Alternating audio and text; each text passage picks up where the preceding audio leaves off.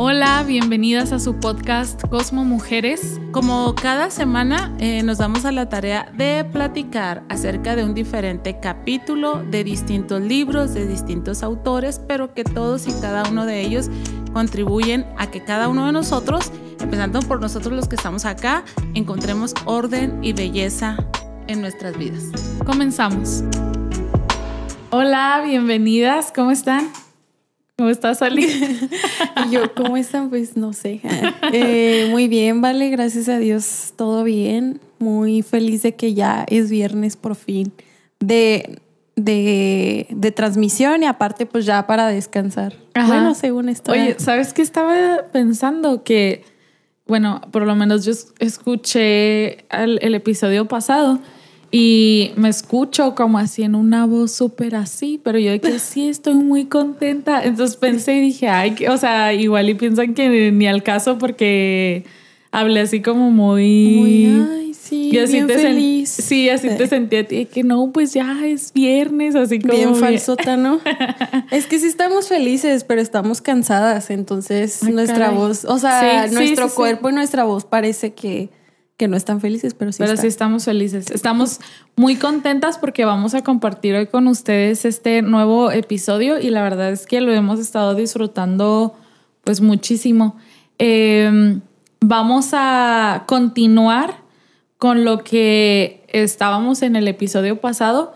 Si ustedes recuerdan o no recuerdan, este, estuvimos hablando acerca del guion base, salí la, la semana pasada. Sí. Entonces. Ah, Me encantó ese episodio. Estuvo muy bueno. Ese y el anterior. Híjole, es que los últimos han estado muy buenos. La verdad es que vayan a escucharlos. Estamos en todas las plataformas. Sí, casi, prácticamente en todas. En Spotify, en Apple Podcast, en Amazon, en Google. Este. Para que vayan a escucharnos por ahí. Ah, pero bueno, el caso es que ambas, ambas sesiones anteriores han estado muy buenas tan buenas que la pasada no alcanzamos a terminar la información porque era demasiado. Entonces, eh, ahorita vamos a compartir, a compartir con ustedes lo que faltó de esa sesión.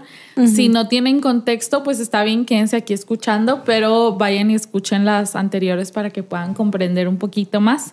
Eh, acuérdense que cuando salí yo estuvimos en la antepasada, estuvimos hablando acerca de los cerebros, los tres tipos de cerebros, el que era el emocional, el neocórtex y el, el reptiliano. Y hablamos de cómo eso se dividen en tres eneatipos, hablando de la teoría del eneagrama. También, si no tienen contexto de, eso y del eneagrama, en nuestro Instagram dejamos en los highlights eh, las, los links que pueden utilizar para hacer el texto, para investigar un poquito más acerca de esto.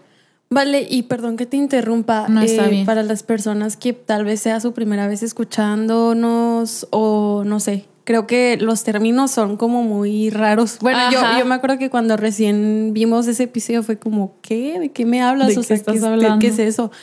Este, pero no, o sea, yo quiero recomendarles que no se, no como que se cierren de que, ay, de qué están hablando, eso está súper raro.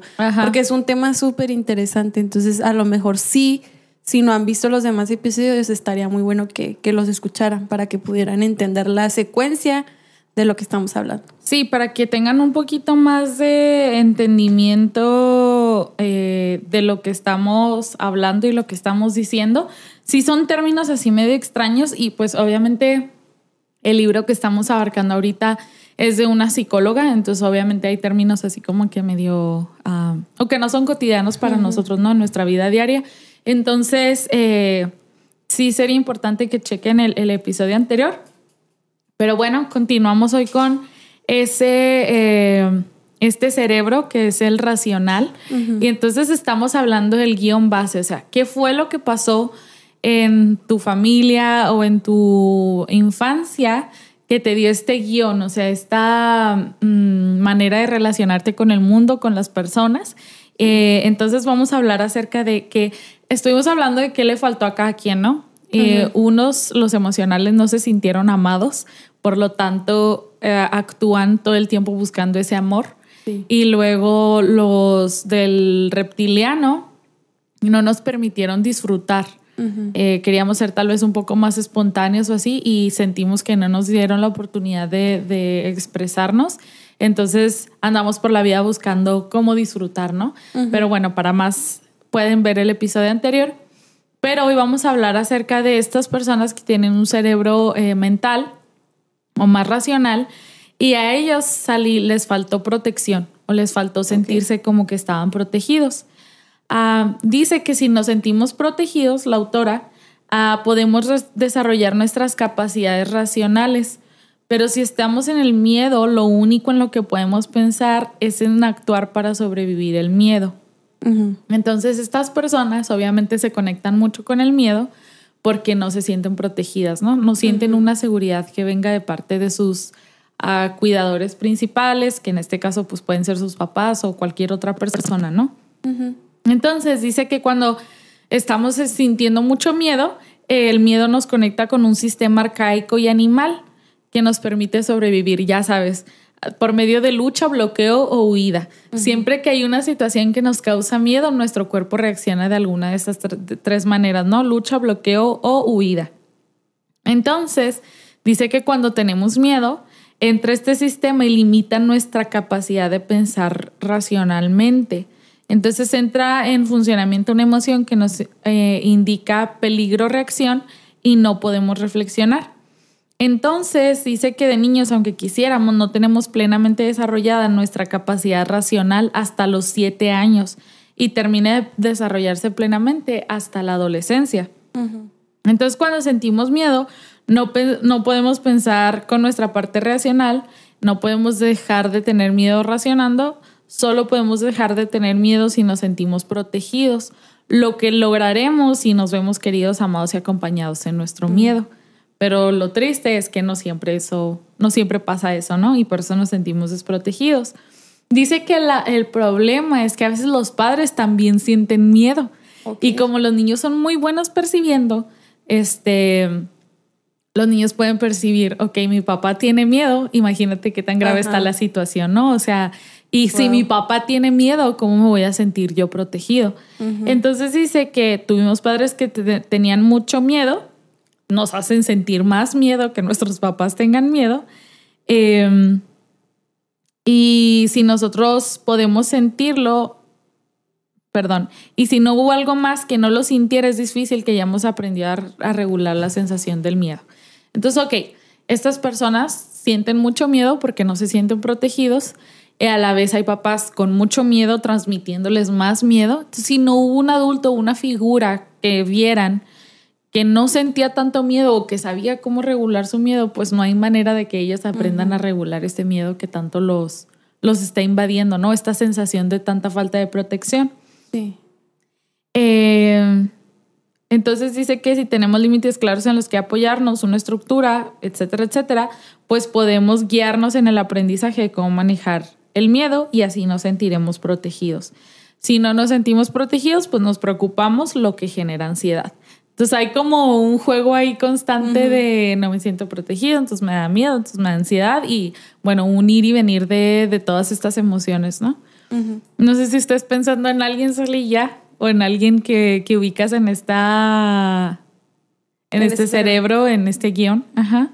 Pues Fíjate que más bien como que estoy analizando la información. Ajá. Porque te acuerdas que desde el primer episodio habíamos dicho como este es el cerebro que, menos entendemos, ¿no? Sí, ajá. Con, o sea, con el que menos relación tenemos sí. en cuanto a personas cercanas y todo.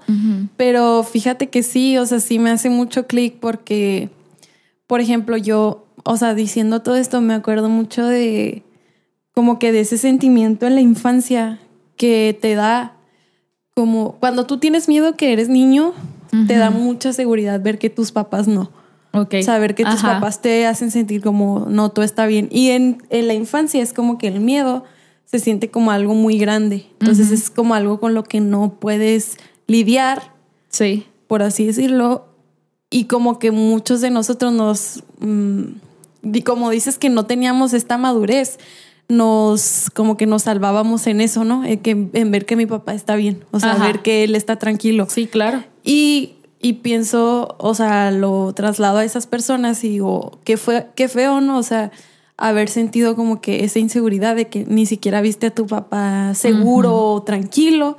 Entonces, sí, para mí era como mi salvación, como mi, uff, todo está bien. Sí. Este, imagínate, pues no, o sea, no tenerlo así. Ajá.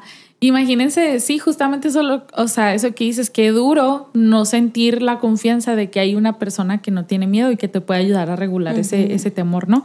Y fíjate, dice que la protección se establece orientándonos y guiándonos con respecto a lo que está bien o lo que está mal, lo que es seguro, lo que no es seguro, lo que es correcto y lo que no es correcto. O sea, a través de esta guianza de esto es seguro, esto no es seguro, esto es correcto, esto no es correcto, esto está bien, esto está mal, nos dan protección. Sí. Pero dice Sally que hay muchos papás que no tienen estas nociones claras. Mm. Si me explico, o sea, no saben si esto está bien o está mal, si esto es seguro o es inseguro. ¿Cómo te van a transmitir a ti eh, eso? Ajá. Entonces estás como, yo lo siento así como que en el limbo, ¿no? O sea, perdido entre qué hago, qué está bien, qué está mal, qué, o sea, dice, a veces esos papás ponen normas, pero no necesariamente porque digan, ah, esto es seguro o esto es inseguro, sino por miedo. Entonces ah, vuelve a ser otra vez esta raíz de miedo que solamente está engendrando y generando mucho más miedo, ¿no? Vale, la otra vez, perdón, estábamos platicando mi papá y yo de una persona que justo es un, es un padre de familia que, que tiene estas características, ¿no? Ajá. Entonces estábamos diciendo como, mira, este, sus hijos se ven como que de esta manera pero porque mi papá me decía como, es que sus hijos tienen mucho potencial, pero tristemente esta persona lo ha frenado, el potencial, por ser una persona muy insegura. Ajá. Entonces, qué interesante. Nosotros tuvimos la fortuna de, por lo menos mi mamá, mi papá también, ¿verdad? Pero mi mamá es una persona muy segura, muy confiada y de hecho justo yo, yo no soy de este cerebro, ¿vale? Pero pues he padecido ansiedad y todo. Ajá. Y yo me, como que me cobijo mucho con mi mamá, porque sé que ella tiene como que los pies sobre la tierra, ¿sabes? Como hay veces que yo sobrepienso demasiado, me hago mis ideas y es como, mamá, necesito que me, que me ubiques. Que me despiso. Y mi mamá siempre sale con una cosa que hasta me termina dando risa así, no, no pasa nada, mija, no pasa nada, así como que... Y hablábamos de esta persona, de cómo, como que sus hijos han querido empujar, pero al mismo tiempo esta persona es como, como que les ha sembrado ese miedo, esa inseguridad. Entonces ellos mismos como que es un autosabotaje, ¿sabes? Sí, claro. Y qué interesante, o sea, eh, que tal vez te esfuerces en no transmitirles eso, o tal vez si eres así súper abierto en transmitirles, porque justo dices, Ali, que los padres que no tienen una buena autoestima, no quieren que sus hijos vean que no tienen una buena autoestima, mm. ¿sabes cómo? Pero en ese no querer que vean, eh, pues obviamente los hijos observan y se dan cuenta de su duda. Entonces, inconscientemente al hacer eso, crean duda en sus hijos. ¿Sí, me explico? Entonces, por más que no quieras, este, transmitírselo, se los terminan transmitiendo. Entonces, por eso es el punto y lo que tanto recalcamos. Necesitamos aprender a manejar nuestros propios issues y nuestros propios problemas para entonces no transmitírselos a otra persona, ¿no? Porque entonces ya es una cadenita que se va desarrollando y es, pues lo sabemos, patrones generacionales que se repiten y se repiten y se repiten porque no lo trabajamos en nosotros mismos, ¿no? O llévalo como los papás que eso que dices de que quieren, como que no quieren mostrar que tienen baja autoestima. También me ha tocado ver hijos de papás que están bien traumados, ¿vale? O sea, todos estamos bien traumados, pero en el sentido, me ha tocado conocer gente y a mí se me hace así como que muy, eh, como muy extraordinario, pero, pero creo que es muy común. Gente que pone su seguridad en cosas súper tontas. O sea, me ha tocado conocer hijos de papás que, que creen que son alguien por lo que tienen. Por ejemplo, o sea, sé que se escucha súper tonto, pero me acuerdo en la infancia haber conocido gente que era como, es que yo, te bueno, ya sabes que también los niños así son, es que yo tengo esto y así, ¿no? Pero real, o sea, yo llegué a conocer gente que genuinamente les generaba mucho conflicto desde niños, sí. el yo tengo y tú no, o sea, o tú tienes y yo no. Y recuerdo así niños que, es que yo tengo esto, pero como real, o sea, como un trauma, no como una actitud infantil de un niño, sino como que esa era mi manera de yo tengo. Entonces yo digo, qué clase de mensaje le estaban dando los papás a ese niño para que ese niño se sintiera alguien por lo que tiene, ¿no? Y que tuviera que estar siempre con yo tengo, yo tengo, yo tengo para decir, respétame, ¿no? O sea, yo soy alguien, pero porque tengo esto. Para protegerse. Y, y yo lo conecto como que muy seguramente esos papás son papás con baja autoestima, ¿no? Y al final terminan poniendo igual su autoestima en lo que tienen, en lo que lograron o así, ¿no? Sí, claro, pues o sea, en, en medidas que no, pues que nada tienen que ver, ¿no? Con, o sí, cosas que obviamente no pueden probar qué tanto vales o qué tanto no, no vales. Eh, dice que en medida que los padres tengan miedo o duden de sus capacidades, se lo transmiten a sus hijos de forma inconsciente, obviamente con lo cual consiguen que los hijos tampoco desarrollen la autoestima y la capacidad para solucionar mm. problemas. Entonces, como ven a sus papás muy inseguros de sí mismos, pues entonces ellos se, convierten en personas también muy inseguras de sí mismas. Claro. Y como con mucho temor de, pues yo no puedo solucionar problemas, de yo no puedo ser práctico. Y fíjate que yo decía, ok, pero entonces si su razonamiento, por lo que hablábamos al inicio, se ve mermado, eh, o se ve de alguna manera afectada porque son estas personas tan mentales. Entonces dice aquí que como les costará verse y entenderse a ellos mismos, a los demás y al mundo, entonces van a intentar buscar información para ver si entienden lo que está pasando. ¿Sí me explico? Como no tienen estas habilidades, por así decirlo, para entender, para razonar, o sea, ¿qué, qué, está pasando, qué sentimientos, que me estoy sintiendo triste o no, eh, etcétera, etcétera eh, porque son personas que casi no conectan con sus emociones. Eh, o bueno, al menos dos números de los que vamos a hablar. Entonces, su resolución de este conflicto es, ok, voy a buscar información y me voy a alimentar y alimentar y alimentar de información para ver qué es lo que está sucediendo, ¿no? Para tratar por lo menos un poco de entender qué es lo que está pasando. Entonces, esta búsqueda de información, explicaciones, justificaciones, racionalizaciones, los hará ser muy observadores de los demás y afinarán, eh, se afinarán en la captación de los gestos. En cambio, si son capaces de interpretar correctamente, estarán seguros. Esto nos hace desarrollar de manera, una manera, perdón, de captar las incongruencias para luego intentar aclararlas con nuestros padres. Y el estar en, el, en estado de alerta nos va a hacer estar continuamente preocupados y esto nos genera ansiedad y o miedo como que siempre preveyendo, previendo, previendo, previendo qué va a pasar, ¿no? Eh, dice que cuando preguntaban o resaltaban las incongruencias de sus papás y que los papás pues obviamente se sentían como pillados este, en eso, lo normal era que se, que se defendieran. ¿Sí me explico? Entonces dice aquí, el descuento es no tener en cuenta lo que pedimos o necesitamos. Por eso nos contestan sin contar con lo que necesitamos sino con lo que necesitan ellos para no sentirse descubiertos. Entonces dice, cuando nos descuentan, nos confunden, estamos viendo algo muy claro, pero como nos dicen que no es cierto o cambian de tema y no nos tienen en cuenta, pues se meten en una confusión, ¿sabes cómo? O sea, es, yo estoy viendo claramente que mi mamá tiene una incongruencia en esto. La cuestión acerca de esa incongruencia mi mamá se hace loca, no me contesta o me cambia de tema. Sí. Entonces me confunde mucho porque digo, pero si está esa incongruencia ahí o no, ¿sabes cómo?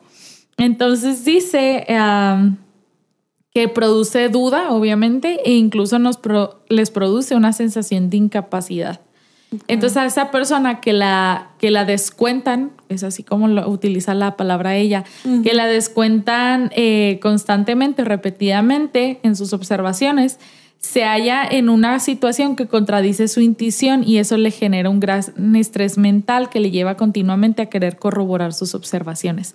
Por eso es que el 6 no confía en su intuición. Sí. No confía en lo que le dice su mente porque está tan confundido por esos mensajes dobles que le dieron o estos descuentos que le hicieron, que no sabe qué es lo que está pasando en realidad, ¿no? Y entonces, por ejemplo, un 5 pues por eso quiere hacer observaciones y observaciones y observaciones. Sí, se obsesiona con Exacto. entender. Eh, con entender, ajá, lo que está sucediendo. Oye, Val, y por ejemplo, eh, conozco a varias personas seis, bueno, no a muchas, pero algunas, y es de que noto que son personas que, que se bloquean mucho. O sea, por su miedo es como que rara vez las, los puedes poner en una situación. Por ejemplo, para una persona así, improvisar es no. Horrible. No, a mí no me pidas que yo improvise. O sea, y se me hace bien simpático, ¿vale? Porque mm, eh, se bloquean. O sea, se bloquean en no, yo no puedo, yo no puedo, yo no puedo. Y tú sí puedes, o sea, a lo mejor tú con tu personalidad un poquito más arrojada o lo que sea, sí, sí puedes. No, pero para ellos es un infierno, o sea, es no, no puedo.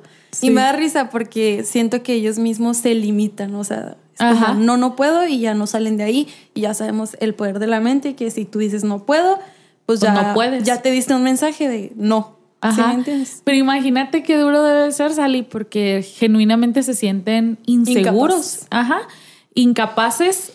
Eh, de hecho, la incapacidad es la palabra clave en el 5, pero se sienten incapaces de hacer las cosas porque no están seguros, porque no les dieron esa protección o esa seguridad que necesitaban, ¿no? Entonces, fíjate qué pasa cuando aceptan esos descuentos, o sea, estos mensajes como que extraños de parte de sus papás. Dice, si ignoramos al que nos descuenta y aceptamos... Ah, y aceptamos sus descuentos, nos volvemos paranoicos. ¿Sí me explico? Ya siempre piensan que están equivocados o lo que sea, se, vuelven paranoicos. Y si reaccionamos a ambos, o sea, a la persona y al, al descuento que te está haciendo, nos quedamos desorientados. Entonces, obviamente esto genera desconfianza en nuestras capacidades mentales y nos preocupamos por lo que sentimos ansiedad. No sé si has escuchado el término gaslighting.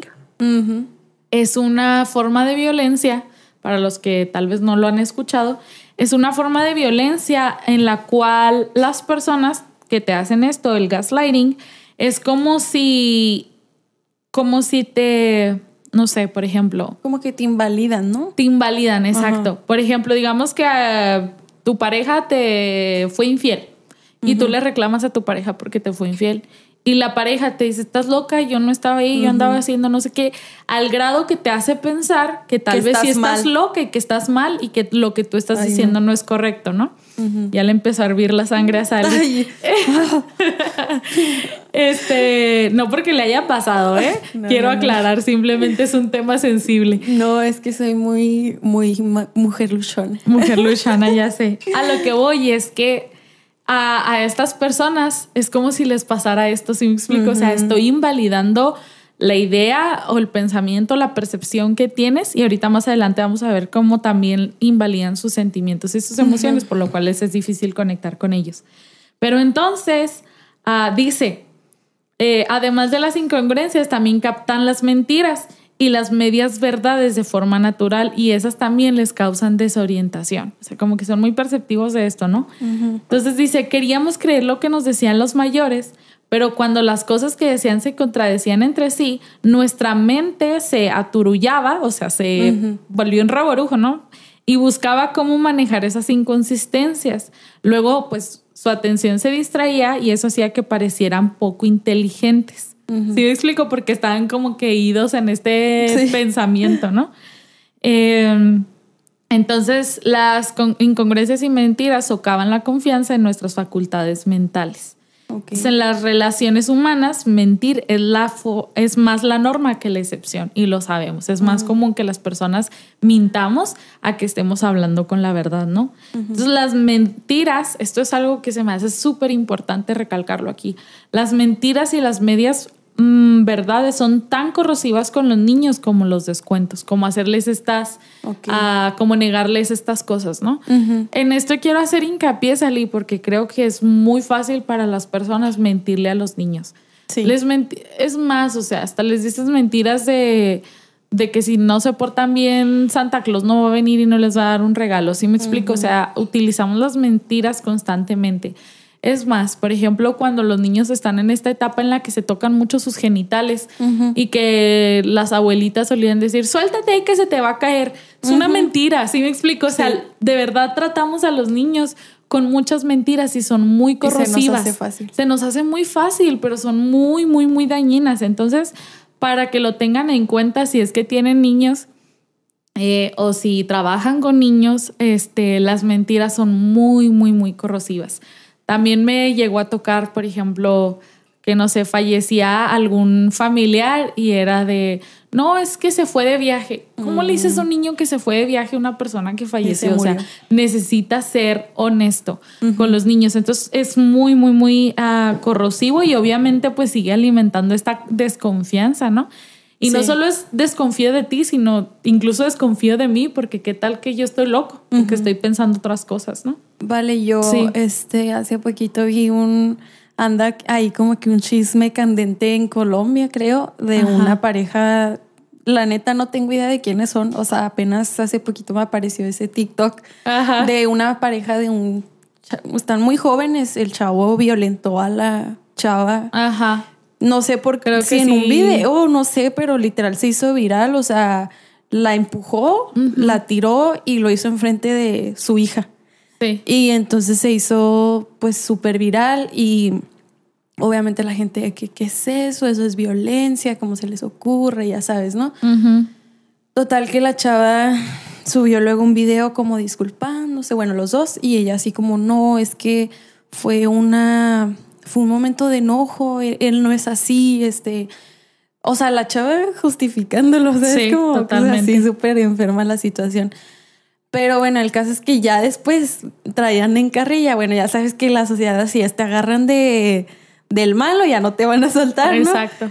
Que digo, estoy en, cierta parte, obviamente estoy de acuerdo que eso está súper mal, pero bueno, se, agarraron ahora de que, que los dos son muy que le hacen muchas bromas a la niña, a su ah, hija. Sí, he visto. Ajá, y que juegan mucho con ella, pero de maneras que pues no está bien. Entonces vi un TikTok de una psicóloga que decía como, sí es cierto, o sea, estas son maneras de violentar a un niño. Y yo que no soy psicóloga ni nada, pero que me gusta mucho como esta información, las heridas que se forman en lo que se llama la herida, las heridas de la infancia, tienen mucho que ver, vale, con estas bromas. Ok. Entonces, este, justo una vez, bueno, yo escuché de la herida de la infancia de la traición se da por una broma pesada, por una mentira.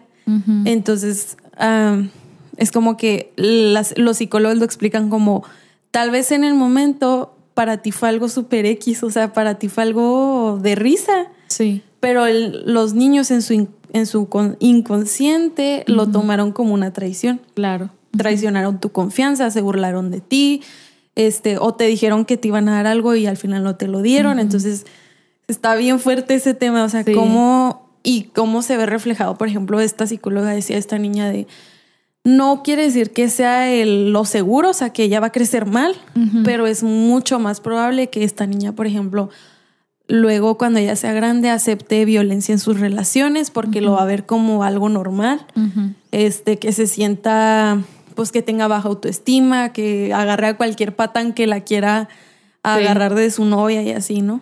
Claro, y de verdad que siento eso, que es un tema muy fuerte y que se necesita trabajar. Eh, y justo a mí también me estuvieron saliendo videos de esa niña y decían, o sea, yo lo pienso y digo, que las personas que más seguridad debieran de darte mm. son las que más te agarran de manera inesperada, ¿sí me explico? Y bromas muy pesadas, o sea, no eran bromitas de, o sea, eran bromas muy pesadas de la dejamos en la casa o de, te dejamos aquí en la tienda o, o, de una vez le dijo que abriera la boca, creo, y le escupió, o sea, él, traía agua en, en, su boca y le escupió así el agua en la boca a ella, pues claro que la, la agarró así súper desprevenida, o sea, bromas muy pesadas. Que ni siquiera adultos las toleramos, menos tendría un niño o una niña que, que tolerarlo, ¿no? Entonces, hay que ser bien cuidadosos con eso, con las mentiras.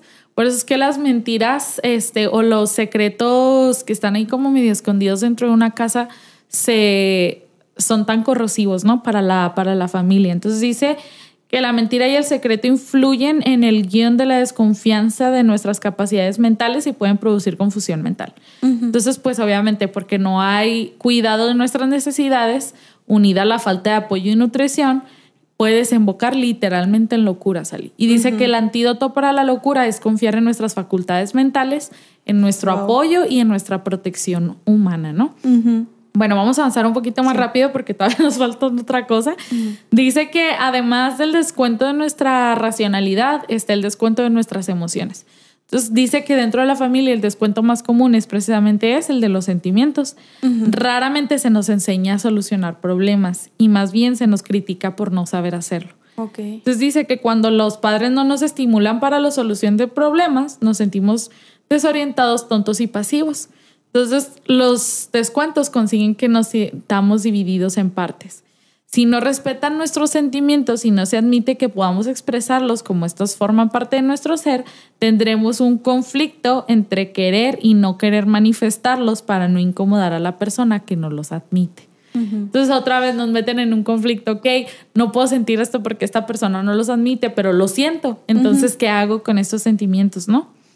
Entonces, eh, pues obviamente nos siguen afectando en nuestros, estos sentimientos, en nuestros estados este, corporales y condicionan nuestro comportamiento. Entonces nuestras emociones y sentimientos reprimidos tienden a aumentar y finalmente encuentran cualquier forma de expresión a veces dice que descargamos los sentimientos eh, acumulados de una sola vez en un estallido emocional, del cual luego pues nos sentimos eh, culpables. Exacto. Entonces nos preocupamos, es decir, intentamos ocuparnos anticipadamente con la idea de que podremos aprender a controlarlo y controlarlos. Y cuando no logramos entender por qué vivimos incongruencias, mentiras y descuentos, tenemos que corroborar todo porque dudamos de nuestro entendimiento. Y por eso es que son personas tan mentales, tan racionales. Eh, y se dice que la falta de comprensión y el no poder explicarse las cosas hace que se obsesionen con encontrar la explicación eh, y nos hace cuestionar, los hace cuestionarse a ellos mismos, ¿no? Entonces, pues imagínate todo lo que esto va generando, ¿no? Entonces, bueno, para ya ir cerrando un poquito, eh, dice que, que cuando siente que lo que siente no es adecuado y que no está bien, se va a volver loco. Entonces está esta frase, ¿no? El miedo a volverme loco es la sensación de, incapacidad para entender al mundo. Y tienen constantemente esta sensación, pues por todos estos descuentos que les hicieron. Eh, si sufrimos descuentos en nuestras observaciones y o sentimientos, nuestro guion será de incomprensión. Entonces estas personas se sienten al final pues incomprendidas, ¿no? Y ah, hemos aprendido a manejarla de una manera de estas tres formas. Ahora sí voy a leer los tres niños que, que son. La uno dice, ignorando nuestras observaciones y sentimientos, y o sentimientos, perdón, y actuando como no sé, como si no existieran, controlando nuestros sentimientos, como lo hace el niño 7, que siempre está alegre, es embaucador, que se empeña por sentirse feliz pese a quien pese. Entonces el niño 7 aprende a ignorar. O sea, ignoro mis observaciones y mis sentimientos y hago como que si no existieran para, pues, para adaptarme, ¿no? El otro niño dice que adaptándose y haciendo convivir sus observaciones y sentimientos con los descuentos de los demás, lo que los hace sentirse desorientados, confusos y ansiosos, como lo hace el niño 6, que es el cumplidor desconfiado. Entonces el 6 se adapta a lo que las personas le dijeron, pero a la vez con estas observaciones o sentimientos y entonces está constantemente confuso, desorientado, ¿no? Porque dice, ¿qué será la realidad? Lo que yo pienso y lo que yo veo, lo que las personas ven y dicen. Y el último dice que siendo conscientes de sus propias observaciones y o sentimientos y buscando maneras de manejarlos, intentando mentalmente encontrar las estructuras y los patrones que hacen que los mayores actúen así, como hace el niño observador provocador. Le tiene que dar una razón de ser, ¿no? O sea, ¿por qué le tiene que dar estructura?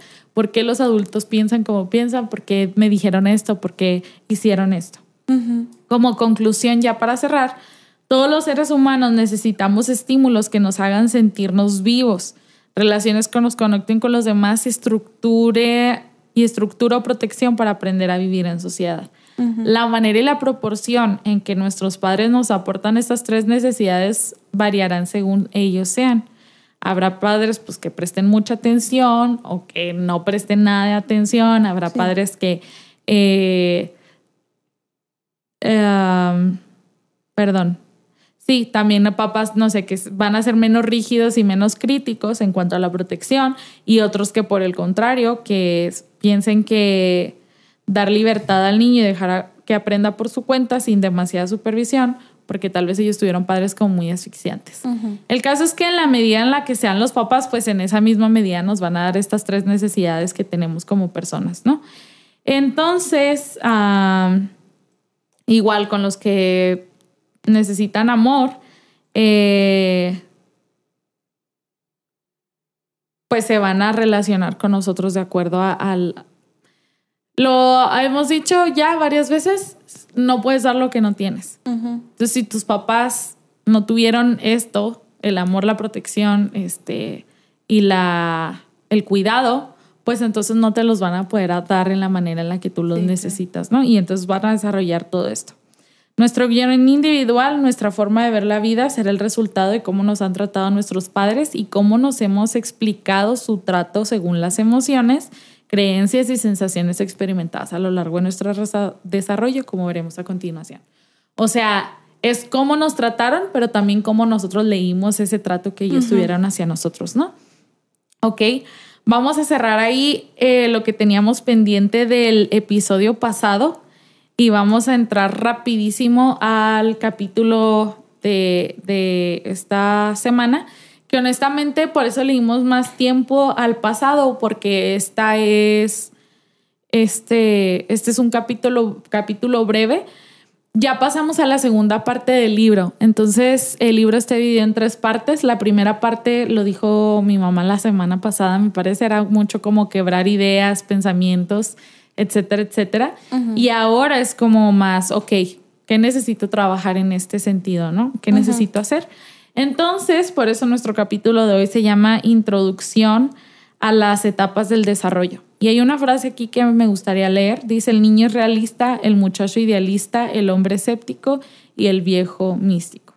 Entonces, caminamos por la vida, Sally, como podemos, con los recursos, las habilidades, las destrezas que tenemos en cada momento.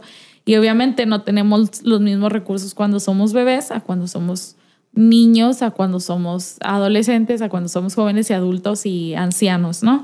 Entonces, ah, pero sin embargo, nuestras experiencias se van sumando y se van grabando en nuestro inconsciente y van dejando las bases del adulto que seremos aunque no seamos conscientes de ello. Entonces, eh, vamos pasando por diferentes etapas de desarrollo que nos van condicionando de una manera diferente. Las etapas de desarrollo son literalmente de, no sé, 0 a 6 meses, de 6 meses a un año y así. Lo vamos a ver ahorita cómo se va a desarrollar. Pero vamos pasando por estas etapas que nos van condicionando y por condicionados dice la autora que se refiere a que aprendemos determinados patrones consciente o inconscientemente y estos van a determinar qué facultades desarrollamos más adelante. En estos eh, próximos capítulos vamos a estar hablando mucho acerca del inconsciente, del consciente y del subconsciente. Entonces, para que lo vayan ahí como que procesando en, en términos, ¿no? Sí. Eh, dice que obviamente todos pasamos por la misma etapa, pero no todos lo hacemos de la misma manera, obviamente. Yo he escuchado personas que dicen, híjola, mi adolescencia padrísima, que son contados, pero también he escuchado otros así que es lo peor que he vivido en mi vida, o sea, jamás quiero volver a sentirme como me sentía cuando era adolescente. Sí, yo también soy. Pero eh, o sea, obviamente todos pasamos por las mismas etapas, pero lo hacemos de manera diferente. ¿Por qué? Pues porque venimos cargados de un montón de factores que diferencian nuestra situación a la de otros, ¿no? Entonces, cómo la pasamos va a depender de cómo filtramos nuestra realidad. Por eso hablábamos del guion, porque es como la narrativa que tenemos nosotros de, de cómo vamos viviendo nuestras etapas, ¿no? El paso por las etapas genera gran tensión y siempre nos hacen sentir desvalidos, incompetentes y incapaces. Y eso es normal. Yo creo, Sally, que lo podemos constatar. Cuando eres un bebé, aunque un bebé no puede hablar todavía y no nos puede decir que se está sintiendo incompetente y desvalido y todas estas cosas, pero imagínate, lo hemos hablado en episodios anteriores. El nacimiento es como esta, este acercamiento a la muerte, ¿no? Que tenemos de primera instancia. Y es un montón de cosas. Es salir a un mundo que no conoces, que es desconocido. Es tener que aprender todo. O sea, imagínense todo lo que, lo que le pasa a un bebé en el transcurso de meses. Le crecen los dientes, eh, le crece el cabello, aprende a gatear, le dan comida, no sé, más sólida. ¿Sí me explico? O sea, son muchos golpes y golpes y golpes que va atravesando el, el, bebé, ¿no? Y obviamente esto le va generando pues muchísima tensión que tiene que aprender a gatear, que tiene que aprender a caminar, que tiene que aprender a hablar. Y luego cuando ya estamos en edad tal vez de guardería o de escuela, que tienes que aprender a socializar, que tienes que estar quién sabe cuántas horas sin tus papás. ¿Sí me explico? O sea, son muchos, cambios. Exacto. Entonces, pues obviamente dice que nadie nace sabiendo y mientras estamos aprendiendo, todos somos torpes. Si no lo fuéramos, pues no estaríamos aprendiendo, ¿no?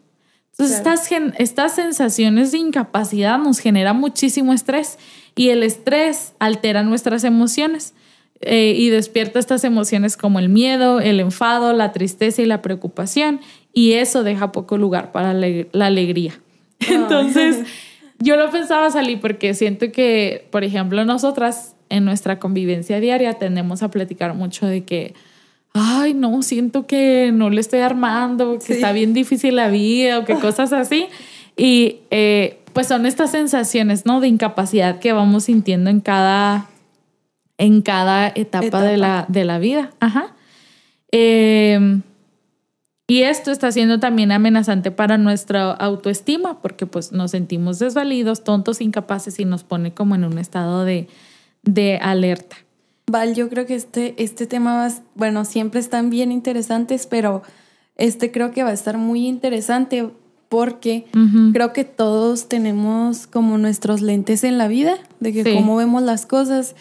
Y en verdad a mí me ha pasado que a veces en conversaciones me doy cuenta de que personas eh, ven la vida de una manera bien distinta a mí. Sí. Y es como, ay, quiero ser tú porque veo que hay gente que es bien positiva, te lo juro por ejemplo, a mí me da mucha risa Isaac, no, pues nuestro hermano, porque mm, la otra vez que nos, nos estábamos tomando el nivel de estrés con el relojito ese que nos prestó Oscar. Ah, sí. Es un reloj como inteligente que te da un aproximado como de tu nivel de estrés.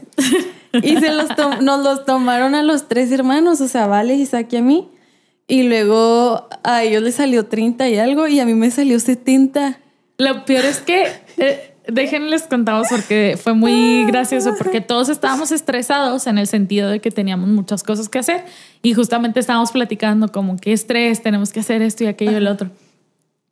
Pero estábamos sentados en completo reposo, desayunando barbacoa y entonces Azalea se pone el reloj y le sale así que 70 y tú dices, ¿en qué momento si estás en un estado... O sea, porque lo mide según las... Como tus pulsaciones. Como tus pulsaciones, la variación de pulsaciones y así. Entonces era muy extraño porque pues Azalea estaba literalmente en estado de reposo y, claramente no estaba claramente no estaba reposada. ¿qué, será cuando así estoy así de que verdaderamente muy estresada, así de que 150, 200, ¿no? Como las caricaturas salí cuando se excedía un límite, por ejemplo, en un termómetro que se reventaba. Sí. Haz de cuenta si le pasaría un reloj contigo en un estado de verdad de estrés. Sí, y, y a lo que voy es eso, o sea, que dices tú de que todos estábamos como que bajo las mismas circunstancias. Todos traíamos pues estrés general por tenemos que hacer esto, aquello, lo otro, pero como cada quien lo, lo, maneja. lo maneja de una manera distinta. Y a mí mi mamá me dice mucho, es que tú no te controlas tus emociones y que eres muy enojona y no sé qué, pero en verdad, o sea, yo, yo juraba que yo estaba muy tranquila. Y nada, o sea, eso es lo peor del caso, que yo creía que estaba tranquila y no. Y no. ok. Um, Dice que nos sentimos muy mal porque la sensación de incapacidad nos hace experimentar vergüenza y obviamente a nadie nos gusta mm. sentir vergüenza. Justo estaba yo en una cita con una persona en terapia y le empecé a hablar acerca de la emoción de la vergüenza y me dice, no, ni me digas porque me da vergüenza, o sea, porque yo le decía, puedes pensar en algún momento que te haya dado con mucha vergüenza. De verdad se puso roja, o sea, roja de, la, de la vergüenza. Es una sensación que no nos gusta y dice que el que yo tenga más o menos vergüenza está relacionado con el reflejo que me han hecho los demás de mí. Entonces, eh, pues bueno, vamos a ir ahí desglosando un poquito como que cómo vivimos cada etapa, le decía yo a Sally, es como si hiciéramos una regresión, pero no una regresión literal, porque eso se tiene que hacer de que profesionalmente y acompañada por alguien, pero una regresión en el sentido de, ok, voy a ir a visitar esta primera etapa de mi vida y voy a revisar cómo fue. Y, y, si tengo algo que sanar respecto a esa etapa, pues lo voy a hacer, ¿no? Dice que las diferentes etapas que vamos a ver a continuación nos van a ayudar a reflexionar sobre qué aspectos nuestros faltan por desarrollar. Y eso es lo que nos encanta de, de estos episodios y de estos libros, uh, que estamos buscando desarrollar y sanar aquellas cosas que necesitan ser sanadas. Y lo hemos hablado, nuestra misión o visión de Cosmo es orden y belleza, que podamos tener y encontrar en Dios este orden y esta belleza que necesitamos para nuestra mente, para nuestro corazón, para nuestra alma. Entonces, eh, dice aquí que vamos a ver en qué etapas hemos sufrido los traumas y por eso no hemos podido desarrollar las cualidades esenciales de ese tiempo. Y esto me emociona mucho porque cada etapa tiene una aptitud a desarrollar y seguramente por algún trauma que hayamos podido vivir en esa etapa, pues no desarrollamos esa aptitud. Entonces me emociona mucho como que sanar esas situaciones para decir, ok, ahora sí puedo desarrollar esta aptitud en mi persona, ¿no? Como adulto. Ajá. Sí.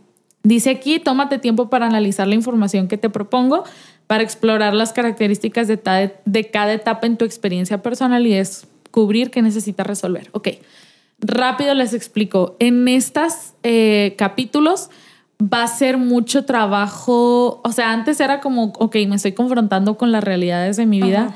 Ahora va a ser literalmente, tengo que hacer consciente lo que no estaba consciente para poder trabajarlo, ¿no? Y para poder mejorarlo. Justamente a una persona platicaba conmigo entre semana y me decía, es que siento que son muchas las cosas que tengo que trabajar, o sea, ya ni sé qué, qué tanto tengo que trabajar, ¿no? Siempre podemos encontrar cosas nuevas que tenemos que trabajar en nuestra persona. Entonces, rápidamente, para terminar y cerrar, les voy a leer que este, porque en cada etapa que vamos a desarrollar a partir de la siguiente semana, eh, hay una estructura de distintos apartados que nos va a ayudar a pues entrar a ese siguiente episodio con más facilidad. El primero es que obviamente nos va a dar la edad correspondiente a la etapa y la aptitud que desarrollamos. Por ejemplo, dice que en la etapa 1 eh, tenemos la aptitud de confianza frente a la desconfianza. Entonces vamos a poder entender y decir, ok, yo sí desarrollé la confianza o desarrollé más bien una desconfianza, ¿no? Y luego va a venir también unas preguntas que nos ayuden a saber sobre qué se fundamenta esa aptitud, o sea, cuál es la raíz o cuál es la base de esa aptitud, ¿no? El tercero, van a venir también cualidades a desarrollar, que es una descripción más detallada de tareas, funciones y aprendizajes a desarrollar en esta etapa. Igual y vamos a decir, ah, eso es que yo de plano no desarrollé para nada eso, ¿no? Eh, cuarto, va a venir una, obviamente una descripción detallada de la etapa que vamos a estar analizando también va a venir un apartado como del diálogo interno. Y esto tiene que ver salir totalmente con las sensaciones y las emociones y creencias que desarrollamos sobre nosotros mismos, obviamente en función de lo que recibimos externamente, eh, obviamente de nuestros papás o cuidadores, y que tiene que ver obviamente con, obviamente ya lo dije como 40 veces, ¿verdad? Perdón. perdón, perdón, pero que tiene que ver cómo nos hablamos a nosotros mismos. Entonces es como si escucháramos la voz de nuestros padres diciéndonos lo que tenemos que hacer. Entonces cada etapa vamos a, revisar el diálogo interno que tenemos. También vamos a hablar acerca del autosabotaje, que es esto cuando una parte de mí quiere algo, pero otra parte de mí quiere otra cosa, entonces no, me, no se ponen de acuerdo y no logramos hacer algo. También vamos a hablar de eso. El séptimo vamos a hablar acerca de afirmaciones positivas. Y miren, gran parte de lo que nosotros creemos o pensamos es por lo que las personas hablaron acerca de nosotros. Entonces vamos a hacer este viaje como de ir y decir, ok, tal vez en esta etapa me dijeron esto y esto y esto, tengo que cambiarlo por una afirmación positiva. Y no, no crean que se trata así místicamente de, porque creo que hablando de religión o de iglesia, por mucho tiempo la afirmación positiva se utilizó en un sentido muy negativo, como yo soy poderoso, yo soy el Hijo de Dios, yo soy no sé qué, y no es en ese sentido para nada, es en un sentido de sí soy amado, sí soy aceptado. Sí, es apegado a la Biblia, Totalmente. o sea, lo que Dios dice de ti. Exacto. Entonces, vamos a, a ver que las afirmaciones son mensajes que refuerzan la idea de que estás bien como eres y de que eres aceptado tal cual eres y apreciado por ser así. Entonces vamos a estar en ese trabajo como de, de hacer estas afirmaciones y va a estar súper padre porque de hecho nos recomienda a ella que las pongamos como en un post-it y que las mm. pongamos en lugares donde las tengamos visibles y que nos podamos estar recordando estas situaciones, ¿no? Lo vamos a ver obviamente más perdón, más a detalle, pero yo creo que las personas que batallan con cuestiones de autoestima eh, es un ejercicio que les puede servir muchísimo, o sea, para, para animarse y para sentirse eh, mejor con su persona.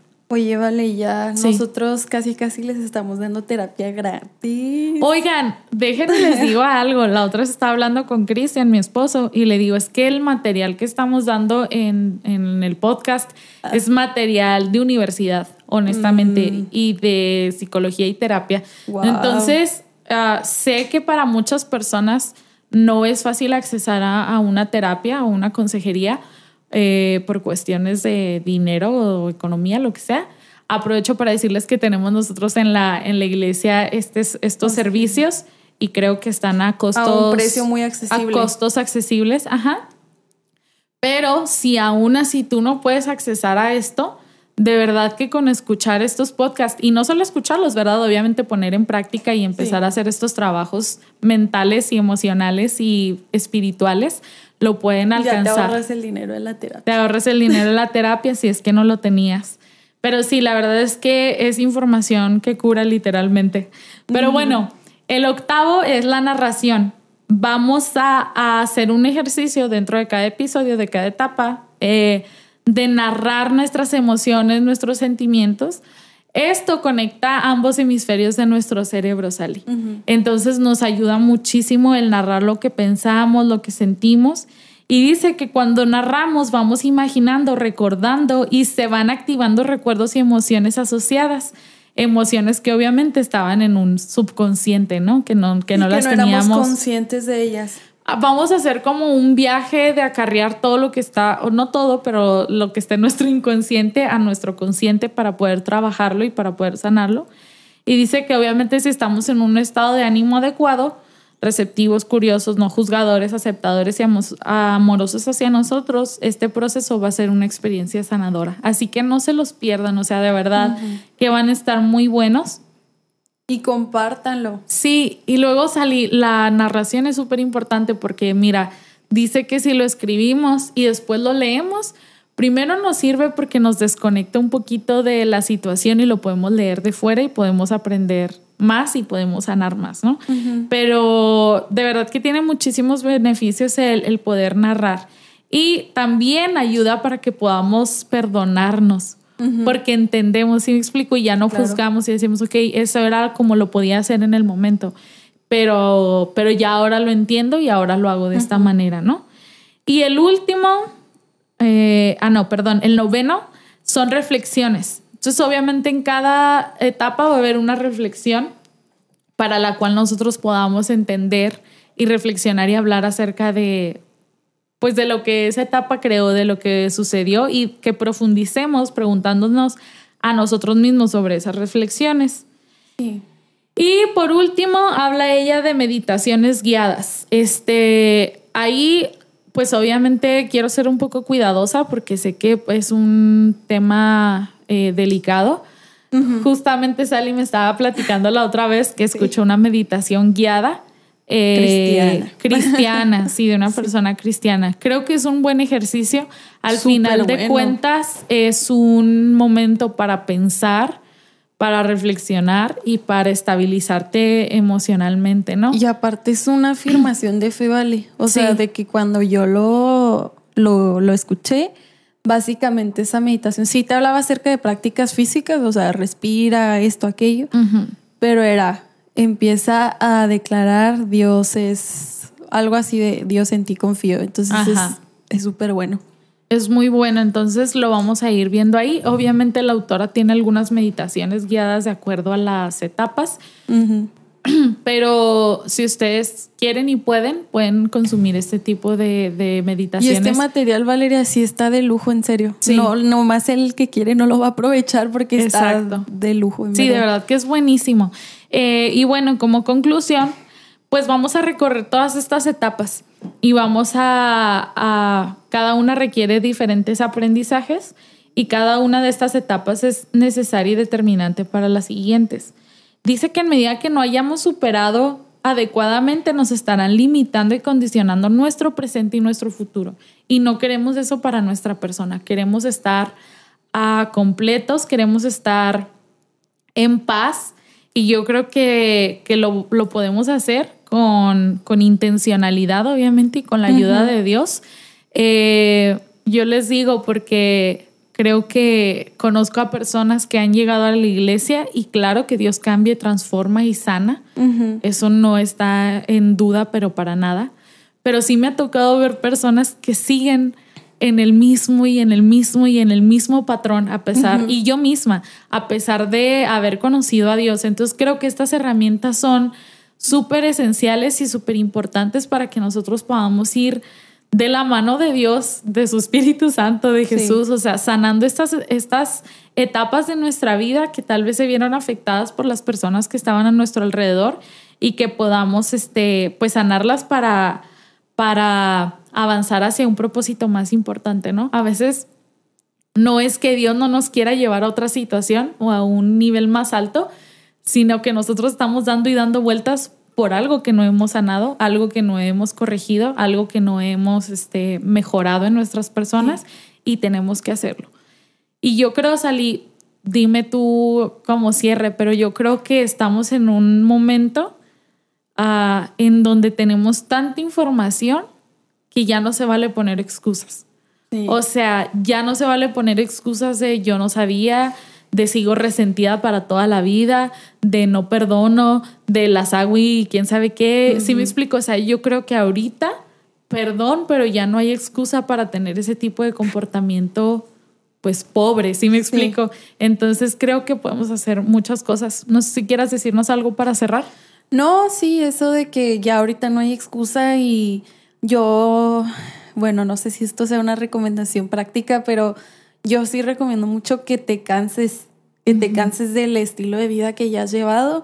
Sí. Porque solamente cuando te cansas es cuando dices, quiero cambiar. ¿Sabes cómo? Y créanme, una de las, te, te cuento a ti, Vale, una de las motivaciones más fuertes en mi vida para querer cambiar. O sea, sé que se escucha muy tonto, pero son problemas de salud porque yo soy una persona muy, pues con muchos rollos, este, y yo he visto así mucha información del efecto negativo de las emociones sobre nuestros cuerpos. Es increíble saber que el estrés es desata muchas enfermedades, desde las más leves hasta las más graves.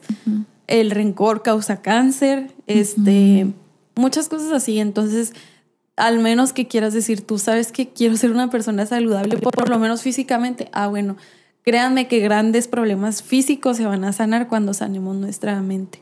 Sí, qué importante salí.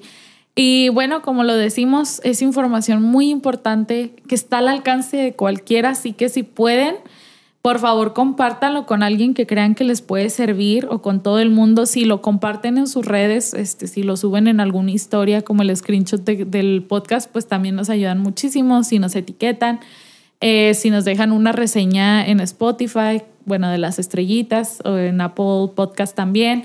El chiste es que compartan esto que es sumamente interesante e importante y que lo podamos poner en práctica. Gracias por estar con nosotras y nos vemos la próxima semana. Bye.